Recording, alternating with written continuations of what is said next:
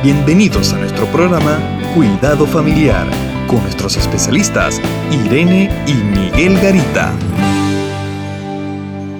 En 2 de Corintios 5, 17 dice así, de modo que si alguno está en Cristo, nueva criatura es.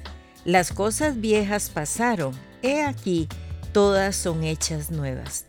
¿Qué nos dice este pasaje referente a la familia, a la pareja, al matrimonio? Bueno, que a veces también traemos cosas no resueltas al matrimonio.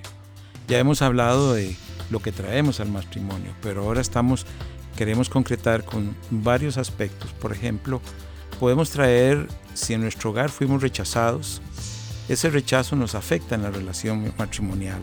Si en el hogar fuimos abandonados, sea física o emocionalmente por nuestros padres, por alguno o por los dos, o si fuimos maltratados o abusados sexualmente, eh, física o emocionalmente también. Todos esos eh, elementos los traemos al matrimonio y si no los resolvemos, de una manera u otra van a afectar nuestra relación matrimonial. Van a afectar la manera en que nos relacionamos con nuestro cónyuge, van a afectar la manera en que nos relacionamos con nuestros hijos, va a afectar también la manera que nos relacionamos con nosotros mismos. Entonces, en el hogar es donde yo aprendo a ser mujer o varón, esposa o esposo. En el hogar es donde se establece el género y se fortalece el género que, con que nacemos. El papá contribuye mucho a eso, para establecer su género, sea hombre o sea mujer, con el trato que el papá tiene y la mamá también contribuye a eso. Por eso es que eh, tenemos que analizar qué cosas no hemos resuelto en nuestra vida personal y que están afectando el matrimonio en ese tiempo. También hay un elemento muy interesante. Cuando no recibimos afecto por parte de nuestros padres, nos cuesta mucho recibir afecto por parte de otras personas y establecemos unas, una maneras de relacionarnos con otros en lo que yo llamo apego, un apego emocional, un apego eh, de amor a la pareja y el apego usualmente no es un amor bueno, es, como dice la palabra, apegarse, no es unirse. Eh, apegarse es juntarse, agarrarse fuerte y unirse es diferente. de una manera natural me uno a una persona y siento su cariño y puedo también dar mi cariño a esa persona.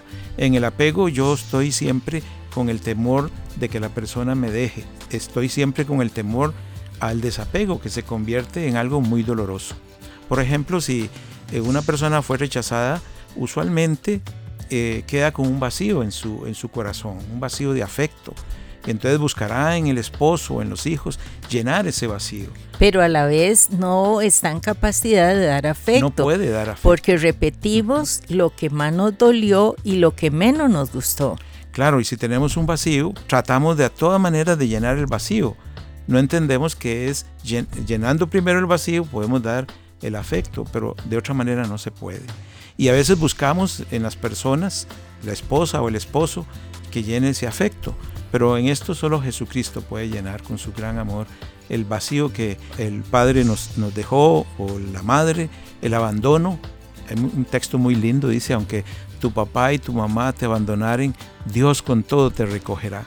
Y eso es una realidad para personas que han sufrido abandono.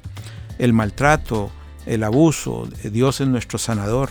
Por eso eh, también en Jeremías 33.6 dice, yo os traeré medicina. Y en Ezequiel 36.26, yo os daré un corazón nuevo y pondré un espíritu nuevo delante de ti. Una transformación. Eso es. La palabra de Dios siempre tiene para darnos en abundancia cosas nuevas, diferentes. Por eso yo creo que tenemos que llevar al Señor Jesucristo aquellas áreas no resueltas Vamos al altar, le decimos, Señor, esta área no está resuelta, pero por tu gran amor, por tu gracia, por tu poder sanador, tú puedes sanar esas áreas y entonces nuestras relaciones con nuestra pareja van a ser diferentes. Yo creo que tenemos que buscar cada día que el Espíritu Santo nos indique aquellas áreas no resueltas en nosotros. Y que le digamos, Señor, todo es hecho nuevo en tu nombre.